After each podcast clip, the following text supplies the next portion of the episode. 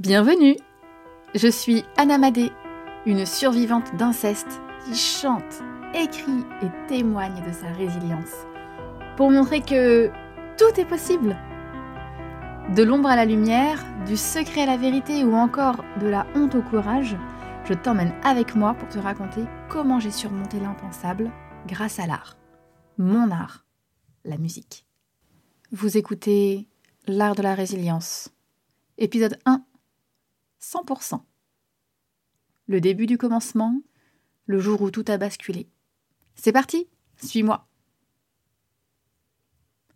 Chère auditrice, cher auditeur, merci. Merci d'être là et de prendre le temps de m'écouter. Je préfère te prévenir, il va falloir t'accrocher. Aujourd'hui j'ai 32 ans, je souhaite te raconter mon histoire pour témoigner. J'en ai plus que le courage, j'en ai l'envie, le besoin je souhaite partager avec vous tous ce qui m'est arrivé. Alors je vais essayer d'être la plus authentique, tout en ayant en tête de préserver ce que je dois préserver. Mais je ne veux pas te mentir, je ne veux pas, je ne veux plus minimiser des faits pour ton confort. Non. Car cela reviendrait à préserver une fausse image des violences et de l'inceste. Alors qu'en fait, c'est tel que cela est. C'est violent, cruel, barbare, inhumain. Et cela m'est arrivé. À l'inverse, peut-être as-tu vécu des choses similaires. Je sais que nous sommes nombreux et nombreux en France et de par le monde, même si nous n'en parlons pas. Donc, préserve-toi, préserve-toi à l'écoute de mon récit. Je ne voudrais pas raviver la flamme de traumatisme que nous savons être destructeur. N'hésite pas à faire des pauses, sauter des passages, bref, fais comme tu le sens. Alors voilà, je t'explique un petit peu le contexte. Nous sommes à Bourganeuf, en Creuse, dans les années 90. Initialement, je suis née à Rouen, mais ma mère a été mutée pour le travail. Nous voici donc en plein Limousin, loin de ma famille maternelle normande. Nous vivons avec ma mère, dans des locaux de fonction attribués temporairement par son travail. Je crois que je suis heureuse. Mon père n'existe pas de manière claire dans mes souvenirs, et j'apprendrai plus tard qu'il n'était pas très présent au début. Mais il est revenu, il prétend revenir pour nous. Je comprendrai plus tard qu'il revient par besoin, tel un parasite qui a besoin de son hôte pour survivre en l'exploitant jusqu'à l'épuisement. Papa, comme je l'appelle à cette époque, n'est pas gentil. Il se fâche très souvent, sans trop que je sache pourquoi, mais visiblement je fais toujours des bêtises, et je suis la raison de son énervement. Je ne suis pas quelqu'un de bien. Tu m'entends? La roue de la culpabilité inversée commence à tourner, et elle va prendre de la vitesse. Je suis en grande section de maternelle lorsque je reçois la première correction dont je me souviens. La violence et l'injustice de cette punition est à glacer le sang. Mon père a perdu sa carte bleue, ou sa liasse de billets. À vrai dire, même encore aujourd'hui, je ne sais pas vraiment ce qu'il a perdu ce jour-là. Allez, restons sur la carte bleue. Il la cherche, mais il ne la trouve pas, parce qu'il est bordélique. Il cherche, remue tout dans l'appartement, commence à s'agacer, s'énerver, devenir violent dans ses gestes. De mon côté, je joue, mais plus la violence augmente, plus je deviens silencieuse et l'observe. Son regard s'arrête sur moi. Incapable de se responsabiliser, il estime que forcément je suis la coupable. C'est toi qui y as touché? me balance-t-il en hurlant. Quoi? Euh, Non, je ne sais même pas ce qu'il cherche et je suis quasiment sûre de n'avoir absolument pas touché à ses affaires. Sauf que pour lui, je mens. J'ai forcément pris ce qui lui appartient puisqu'il ne le trouve pas. En tout cas, c'est sa logique. Mon père m'attrape par les cheveux, me traîne jusqu'au lit parental, me baisse le pantalon, me baisse la culotte, et se met à me donner des fessées. Des fessées d'une force monstrueuse qu'il compte l'une après l'autre. Je hurle, je pleure, je ne comprends pas ce qu'il se passe. Puis, il s'arrête à 100. Il me demande de lui dire se trouvent ses affaires? J'ai une minute pour lui dire où je les ai cachées. Sinon, on recommence.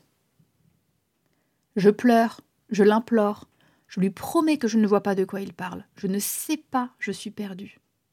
Je cherche partout, mais en fait, je ne sais pas ce que je cherche. Je trouve des affaires et je lui demande C'est ça? Pour désespérément trouver quelque chose qui pourrait correspondre à ce qu'il a perdu. Je suis terrorisée à l'idée de devoir me faire battre à nouveau. Mais malheureusement, à chaque tentative de recherche, je reviens bredouille et mon père recommence. Fessée, après fessée, après fessée. Il les compte l'une après l'autre. C'est long, sang. Puis, la centième fessée de ce second tour arrive, et avec elle le soulagement que les coups cessent, ainsi que l'espoir de pouvoir recommencer mes recherches afin de trouver quelque chose. Malheureusement, je n'ai jamais retrouvé ces affaires. Alors, euh, tout cela a duré une bonne partie de l'après-midi. Il faut bien comprendre que moi, à ce moment-là, je ne sais pas quand est-ce que tout ça va s'arrêter. Euh, le corps et l'esprit encaissent. Je ne comprends pas ce qu'il se passe. Je souffre, mais je dois survivre. Puis, bon, pour je ne sais quelle raison, il s'arrête.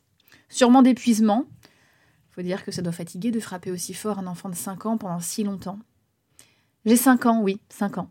Je pèse moins de 20 kilos, je pèse le poids de deux packs d'eau. Je suis une enfant. Son enfant. Pour la suite, mes souvenirs sont flous. Je crois qu'il s'en va. Je me rappelle avoir extrêmement mal aux fesses. J'essaye de regarder dans quel état elles sont. Je me rappelle vaguement d'un miroir collé sur la porte de la salle de bain où je peux regarder mes blessures. J'ai la peau qui saigne. Les petits vaisseaux de la peau ont explosé sous la répétition et la force des coups. Je saigne sous et sur la peau. Ma mère est là. Elle était là, terrorisée pendant la scène. Je l'ai suppliée, elle aussi, car je ne savais pas ce que je cherchais. Quand nous nous retrouvons toutes les deux, elle prend soin de moi, me donne une douche. Je crois qu'elle pleure. Elle me met de la crème sur les fesses. Je me sens mieux, je me sens en sécurité. Puis, je sais qu'il revient dans la salle de bain pendant que maman me met de la crème. J'ai peur. Mais quand il revient, il est comme surpris de voir mes fesses si rouges. Il s'excuse et ne revient pas d'avoir été si violent. Mes souvenirs pour cet épisode s'arrêtent ici. C'est marrant la mémoire. C'est très sélectif. Et je me souviens des épisodes traumatiques sans forcément me rappeler de l'avant ou de l'après. Bon, et trêve de suspense, tu savais où était son argent pendant tout ce temps?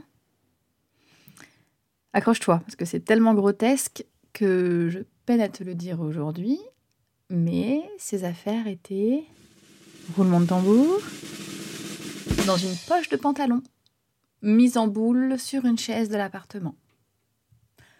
Alors tu vois, j'en rigole aujourd'hui, mais tu comprends bien que face à tant de cruauté, il m'a fallu beaucoup de temps pour oser en parler. Parce que la honte est envahissante et que on pense être seul au monde. Il m'a fallu également beaucoup de temps pour guérir et accepter ces blessures. Je le chante dans ma chanson Du temps, que tu as peut-être déjà écouté et que tu as peut-être d'ailleurs déjà en boucle dans ta playlist. si tu ne la connais pas, je t'invite à l'écouter elle est très apaisante, mélancolique. On a tourné un superbe clip en bord de mer que je t'invite à regarder sur ma chaîne YouTube Anamadé. Au travers de cette chanson, j'ai vraiment réussi à retranscrire l'émotion portée par ce besoin de guérison et ce besoin de se laisser du temps pour guérir. Épisode 2, c'est dans 15 jours. Je t'attends patiemment et j'ai hâte d'avoir tes retours et premières impressions. Retrouve-moi sur mes réseaux sociaux Instagram, Facebook et TikTok, Anamadé. À très vite